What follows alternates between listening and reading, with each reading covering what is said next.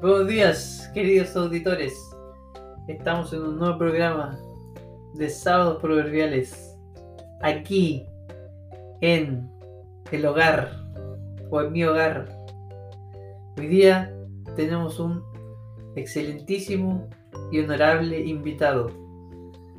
Con ustedes les dejo en la voz a Eduardo Urrutia. Hola, hola, bendiciones. ¿Cómo estás, Eduardo? Bien, un agrado estar de invitado en este podcast.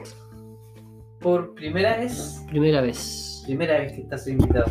Hoy día tenemos un tema, o un texto, mejor dicho, en el capítulo de Ellos. Libro de Hechos. Libro de Ellos, capítulo 1. primero. El mandamiento de Jesús. Voy a leer el primer el pasaje para que Eduardo después nos haga algunos comentarios. Pero antes, vamos a invitar a todos nuestros auditores que nos escuchan a que se suscriban a nuestra red social o que escuchen nuestros programas de Ministerio ICP, Sábados Proverbiales en Spotify. Puedes seguir nuestra cuenta ahí en Apple Podcast, en Anchor y en iBooks. Y seguir nuestra página de Instagram, Ministerio ICP. En Facebook también nos encontramos como Ministerio ICP. Y en YouTube como Ministerio ICP Linares. Ahora sí, pasamos al pasaje. Hechos capítulo 1, del versículo 1 al 5.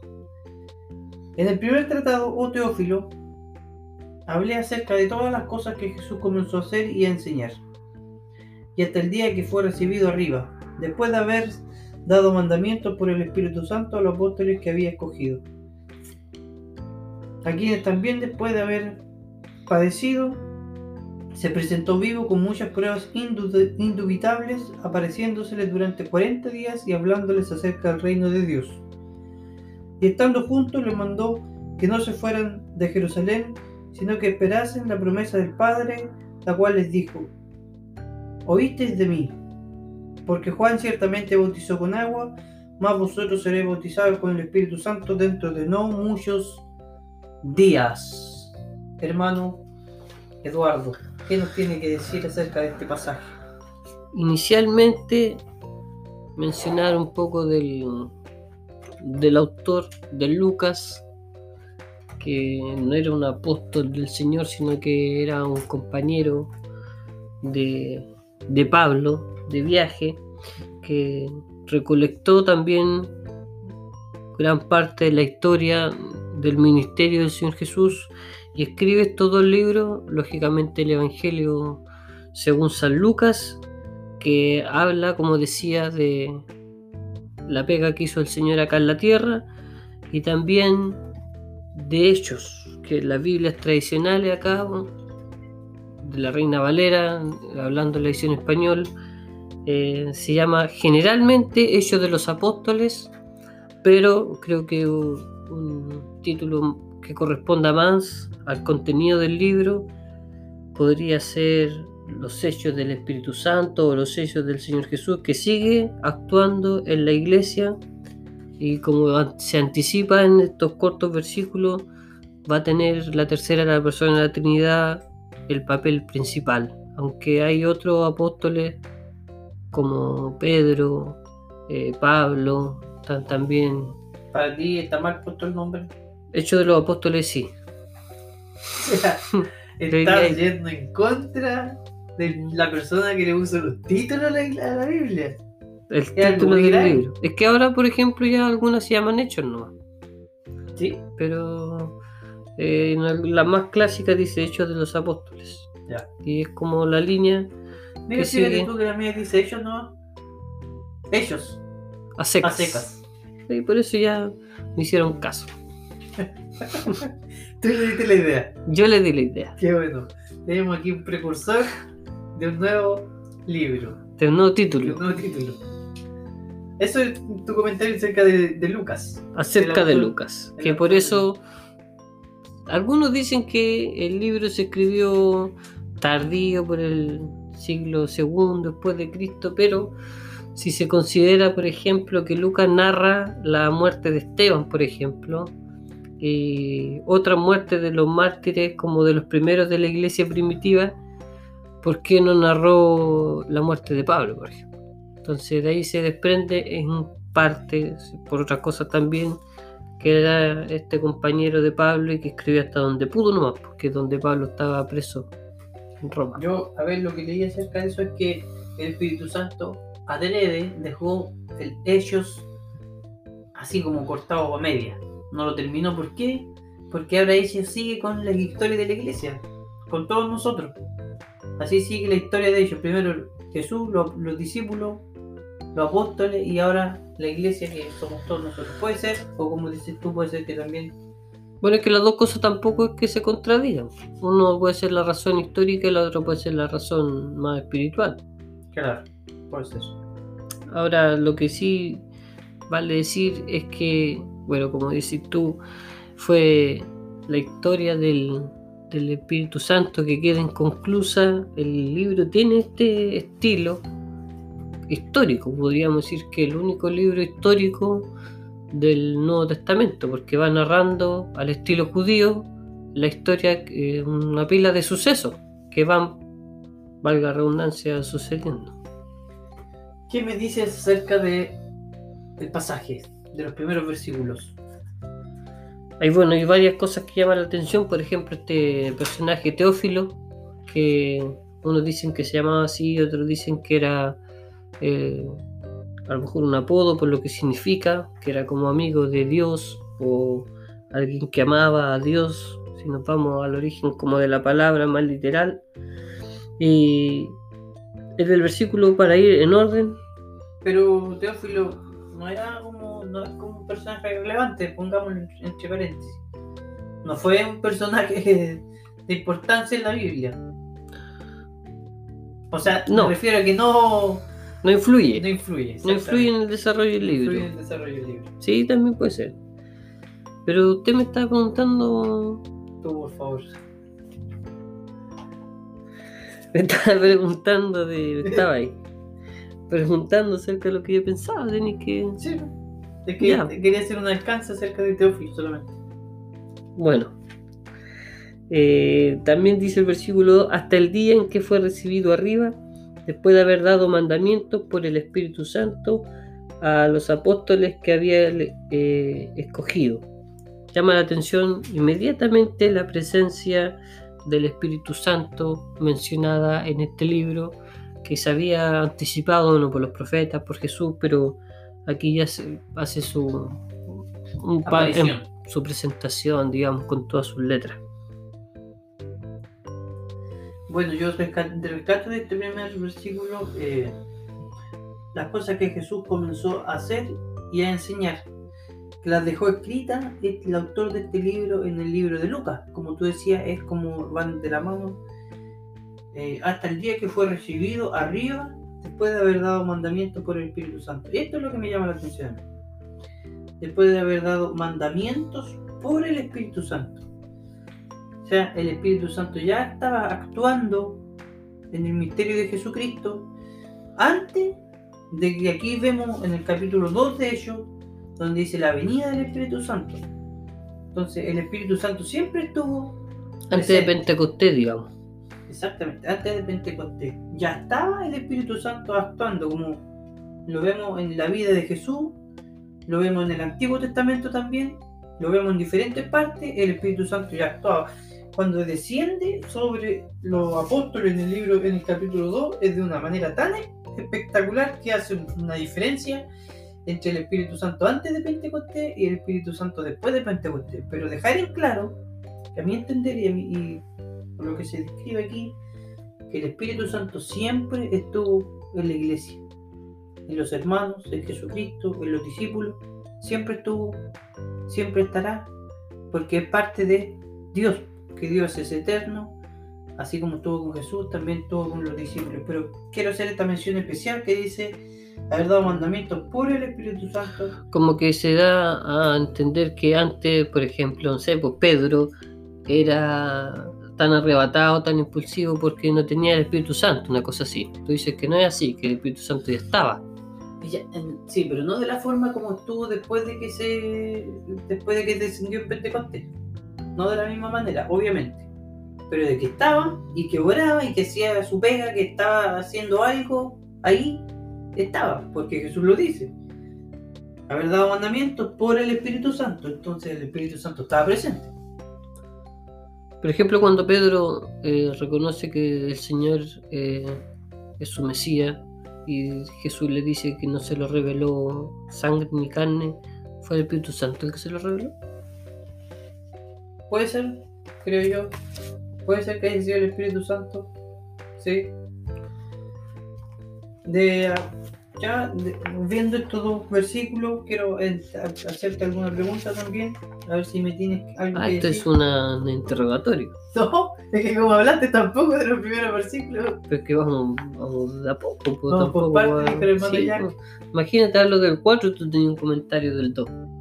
Dame tu comentario acerca del capítulo del versículo del 1 al 3, o del 3 por lo menos. Del 3, bueno, del 3 hay mucho que decir, por ejemplo, que dice, a quienes también, después de haber padecido, se presentó vivo con muchas pruebas indubitables, o sea, vamos a decir indudables, apareciéndoseles durante 40 días y hablándoles acerca del reino de Dios.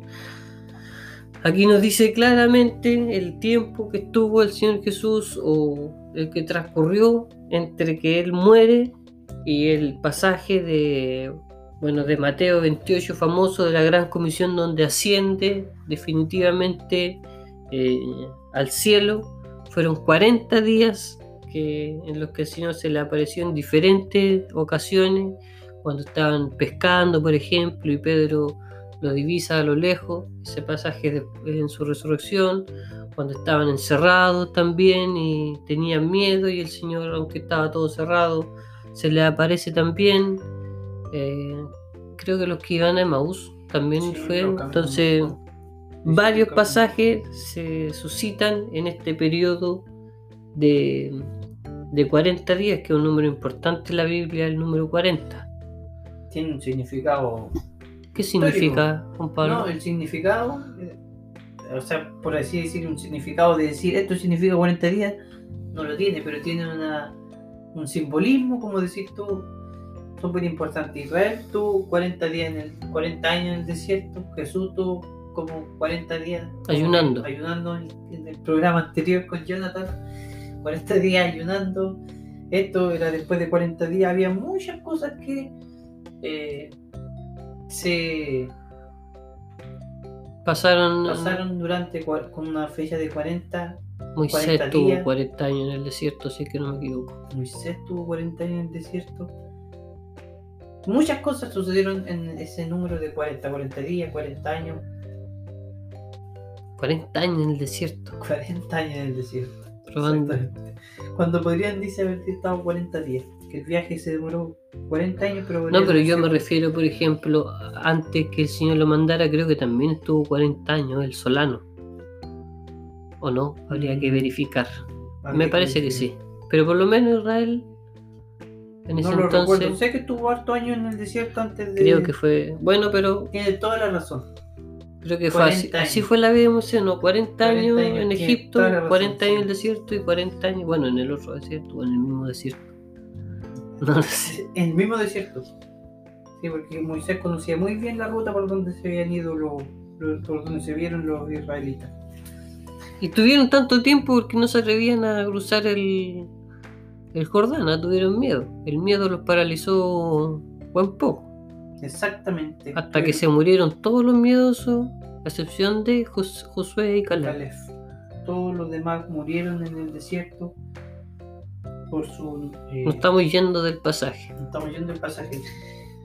Y estando juntos le mandó no fueran a Jerusalén, sino que esperasen la promesa del Padre. Y aquí yo quería hacer algo. Y estando juntos le mandó que no se fueran de Jerusalén. En Jerusalén siempre parten las cosas, partió la historia de la iglesia. eh, ahí se centra el templo. En Jerusalén, como se dice, está la... ¿Cómo se dice ahora? En un lugar está como... Está la mano en Jerusalén. Una cosa así. No, pero me, refiero a que era como importante Jerusalén. centro, el digamos. centro de todo. Ya. Jerusalén. eh, que no se fuesen de ahí hasta que eh, recibieran la promesa. Y aquí es donde a lo mejor podríamos hacer una aplicación más, más personal, que no nos vayamos del lugar donde Dios nos tiene hasta que ocurran las cosas que Dios tiene para nuestras vidas. Y fueron algunos nomás los que estuvieron hasta, hasta el día de Pentecostés, de hasta la fiesta. Hasta la fiesta, exactamente. Es que era, bueno, hay que pensar que estaban escondidos casi, prácticamente.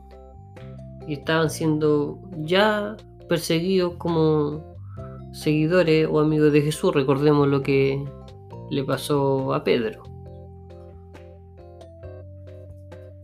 Que lo criticaban cuando traiciona al Señor. Ah, ya. No era bien visto ser No, Seguidor o sea, de aquí Jesús. ya eran echar directamente en las patas de los, de los de los caballos. estaba el Sanedrín todavía, eh, era el dueño prácticamente del pensamiento de los judíos, eran los líderes y Jesús iba en contra de la enseñanza del Sanedrín. Entonces, empezar a predicar a Jesucristo en este tiempo era muy, muy complejo para los apóstoles. Eh, y como dice, eh, después de que recibieron el Espíritu Santo ya tuvieron incluso que oír. Dios ocupó este, este, quizás esta forma de, de, repre- de reprensión contra los apóstoles para que el Evangelio se expandiera a las demás partes. Parte en Jerusalén, pero el plan del Señor es que se repartiera todo el mundo y, ocupó quizás eh, a los judíos que atormentaban y que perseguían, después ocupó el Imperio Romano para que persiguieran a los- a los cristianos y al final el Evangelio se esparciera a todo el mundo. Era un poco contradictorio por lo que tú, porque Jesús, por ejemplo, en ese pasaje que citaba de Mateo 28, le dice, yo voy a estar con usted hasta el fin del mundo. O sea que de alguna manera ya le estaba diciendo que el ministerio o la iglesia era una cosa que no iba a ser solo de Jerusalén. Pero en ese entonces, o lo necesario, A lo mejor ellos no entendieron eso también. por eso te estoy diciendo, Ah, en ese entonces era necesario que se quedaran en Jerusalén. Precisamente solamente en ese entonces, o sea, eso de no se mueven de Jerusalén era aquí, para el ahora. A veces uno piensa que tiene eh, planes del Señor, Dios tiene planes para uno, pero el recorrido a ese propósito, por ejemplo, no sé, Dios te promete bendiciones y tan- tantas otras cosas que Dios nos promete, pero a veces para llegar a esa bendición o para llegar a un cierto punto vamos a tener que hacer o pasar por otras cosas que quizás en el momento no entendemos. Exactamente. Y así quizás le pasó a los discípulos que tenían que quedarse. No, yo creo que ninguno se imaginó lo que iba a pasar en Pentecostés, más allá de que lo desearan a lo mejor en su corazón. No entendían, yo creo, como se, nos, se ve también dentro de las escrituras cuando Jesús habla con sus discípulos, muchas cosas que los discípulos escuchaban no lo entendían al 100%. Algo captaban, igual que los profetas. Cuando Dios les daba un- una, una profecía, ¿no es cierto?, que le dijeran al pueblo de Israel, ellos profetizaban. Y profetizaban de Jesús y profetizaban, profetizaban de la segunda venida, pero el profeta en sí no captaba todo el mensaje. Él era, como decir, la voz que lo decía, pero en realidad ellos no entendían exactamente lo que Dios quería decir porque era para un tiempo futuro que ellos no iban, no iban a entender. Es como que Dios ahora nos hablara a nosotros y nos dijera, hablen acerca de lo que va a pasar en 2000 años más. Entonces nosotros a lo mejor vamos a hablar eso, pero no vamos, no vamos a tener idea realmente cómo iban a ser las cosas. Y así también lo- los apóstoles y los profetas no entendieron exactamente el mensaje del Señor hasta que lo vivieron. Cuando Jesús les dijo, cuando Jesús estaba vivo, ¿no es cierto? Quédense aquí o van a venir el Espíritu Santo. En ese entonces ellos no lo entendieron. Pero cuando llegó, ahí dije, ah, esto era lo que Jesús nos había dicho acerca del Espíritu Santo. Y bueno, y más específicamente si el Señor le dice eh, hasta el fin del mundo, ¿cuál era el mundo que ellos conocían hasta ese entonces? Que tampoco era todo el mundo que hoy día se conoce. Entonces, quizás para ellos lo que era todo el mundo no es lo que hoy día es el mundo en total, porque ellos no tenían conocimiento de, de todo lo que abarcaba este planeta. O sea, en ese ya O sea, sencillo el mundo detalle. de ellos decir, era más chico que el mundo que el de ahora. ahora. Y él dice, estaré con ustedes hasta el fin del mundo. O sea, yo a lo mejor hasta el fin del mundo, o vamos a llegar, no sé, a España, por ejemplo, que está ahí en la orilla. no sé. A lo mejor también se refería, bueno, de hecho se refería no solo al mundo geográfico, sino que al mundo como sistema. Al final de este sistema estaré con ustedes hasta el final de También puede ser. También puede ser. Yo rescato de este versículo que igual los mando a estar juntos. Que ya es una de las características que tiene la iglesia, la unidad. O sea, cuando les dice eh, en este versículo, y juntos". estando juntos, le mandó que no se fueran a Jerusalén, ya es una clara señal de lo que tenía que ser la iglesia, como dice Pablo en Efesios 4, que junto a la iglesia se edifica, crece. Pedro también lo dice en su carta, que somos como un edificio, un templo vivo. Importante subrayar también que una de las marcas que tiene la iglesia es la unidad que debería haber entre sus miembros. Porque en el fondo estamos viendo aquí el comienzo de la iglesia. Hay, predicadores, incluso famosos, reconocidos, que dicen que aquí empieza el Nuevo Testamento. Yo no sé qué tanto será así, pero eh, empieza igual a, a funcionar, como decía la iglesia del Señor. Igual he escuchado que en ellos empieza el Nuevo Testamento, como tú decís, eh, el mandamiento que les dio a estar juntos. Eh, es uno de los mandamientos que tiene la iglesia, otro es el de amarse, ¿no es cierto? Que se Exactamente. unos a los otros, pero va todo como de la mano a cumplir los mandamientos del Señor Jesucristo. Eh, después dice, porque Juan ciertamente bautizó con agua, mas vosotros seréis bautizados con el Espíritu Santo dentro de no muchos días. Aquí aparece en el libro de Hechos eh, lo, que, lo que Lucas ya, ¿no es cierto?, había anticipado de este profeta, que era Juan, que dice que bautizó con agua. Nosotros vemos la historia, si vamos al Evangelio de Mateo, Marcos, Lucas, eh, hablan de Juan el Bautista, un personaje un poco medio místico, o no quizás no místico, pero Diferente. diferente a los demás Diferente. diferente a los demás. Que como se vestía, se vestía como tampoco, si nosotros no podemos estudiar, tampoco se vestía tan raro porque los profetas del Antiguo Testamento se vestían como se vestió Juan. Pero lo que voy a, decir es que bautizaba con agua y Jesús mismo fue bautizado por este profeta. Más vosotros, dice, seréis bautizados con el Espíritu Santo dentro de muchos días en la fiesta de Pentecostés que se ve en el capítulo 2 después de Pascua, ¿no es cierto? Los judíos tenían estas fiestas que se contaban por semana. Después de la Pascua se contaban 50 días y venía la fiesta de Pentecostés, que era la, de, la fiesta que marcaba también parte del calendario judío. Es interesante mencionar que, por ejemplo, cuando dice que Juan ciertamente lo bautizó con agua, que era, nosotros entendemos que es algo igual simbólico, no, yo creo, y la mayoría de los cristianos hoy en día creen que ese bautismo en agua no es el que nos da la salvación. Más allá de eso, lo había hecho el Señor Jesús, o sea que era algo súper importante porque se bautizó Jesús, si se bautizó Jesús era importante y había que hacerlo, pero dice que aquí más vosotros seréis bautizados con el Espíritu Santo. O sea, ese acto que había hecho el Señor Jesús de bautizarse con agua queda en un segundo plano y el bautismo que iba a venir era incluso más importante que el que había hecho el Señor Jesús. O sea, si el que había hecho el Señor Jesús fue importante, ¿cuánto más iba a ser lo que iba a pasar después? y aquí hay que hacer una aclaración importante, igual, porque muchas personas creen que el bautismo en agua es más importante que el bautismo eh, espiritual. Y Y también dicen, bueno, para hablar del bautismo podríamos tener otro programa. otro programa. No nos alcanzaría el tiempo para hablar del bautismo, pero quiero dejar en claro acerca del bautismo espiritual. Es ese acto, creo yo, y así lo, lo creemos nosotros como iglesia también, en donde la persona reconoce a Jesucristo como su Salvador, es perdonado, es sellado, pero no siempre es eh, con una manifestación de lengua, de fuego, como ocurrió en este momento. Es algo tan espectacular nosotros pensamos de que todas las personas que son salvas y que tienen a Cristo, que aceptan a Cristo como su corazón, tienen que tener este tipo de manifestación, como que tiene que haber algo espectacular, pero realmente, y nosotros creemos que no es así, sino que el bautismo del Espíritu Santo puede ser algo muy personal, que a lo mejor no se deja ver con, un, con una danza, con hablar en lengua como hablaron ellos, sino que es algo más, más piola. Bueno, que también va en la, en la línea de cada iglesia, por ejemplo, los pentecostales a los que pertenecemos nosotros, porque tú eres pentecostal, ¿no es cierto, Juan Pablo? Hasta cierto punto, sí. No, soy pentecostal.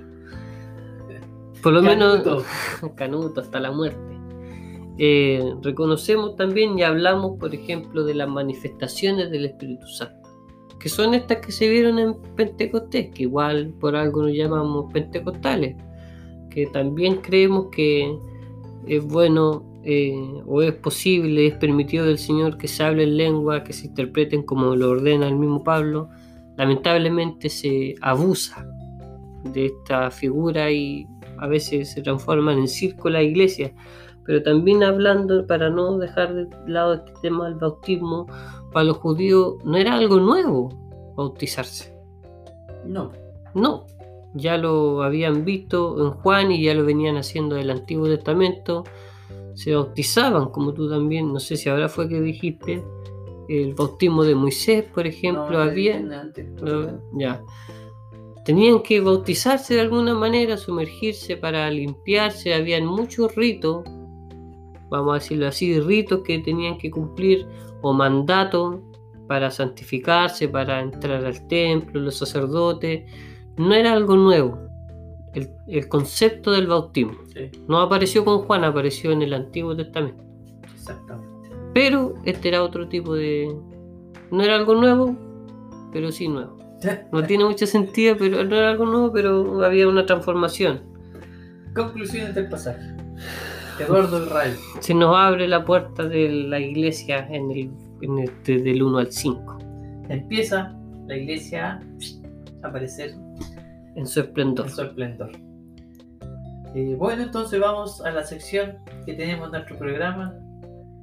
La palabra del día. La palabra del día es bautizar.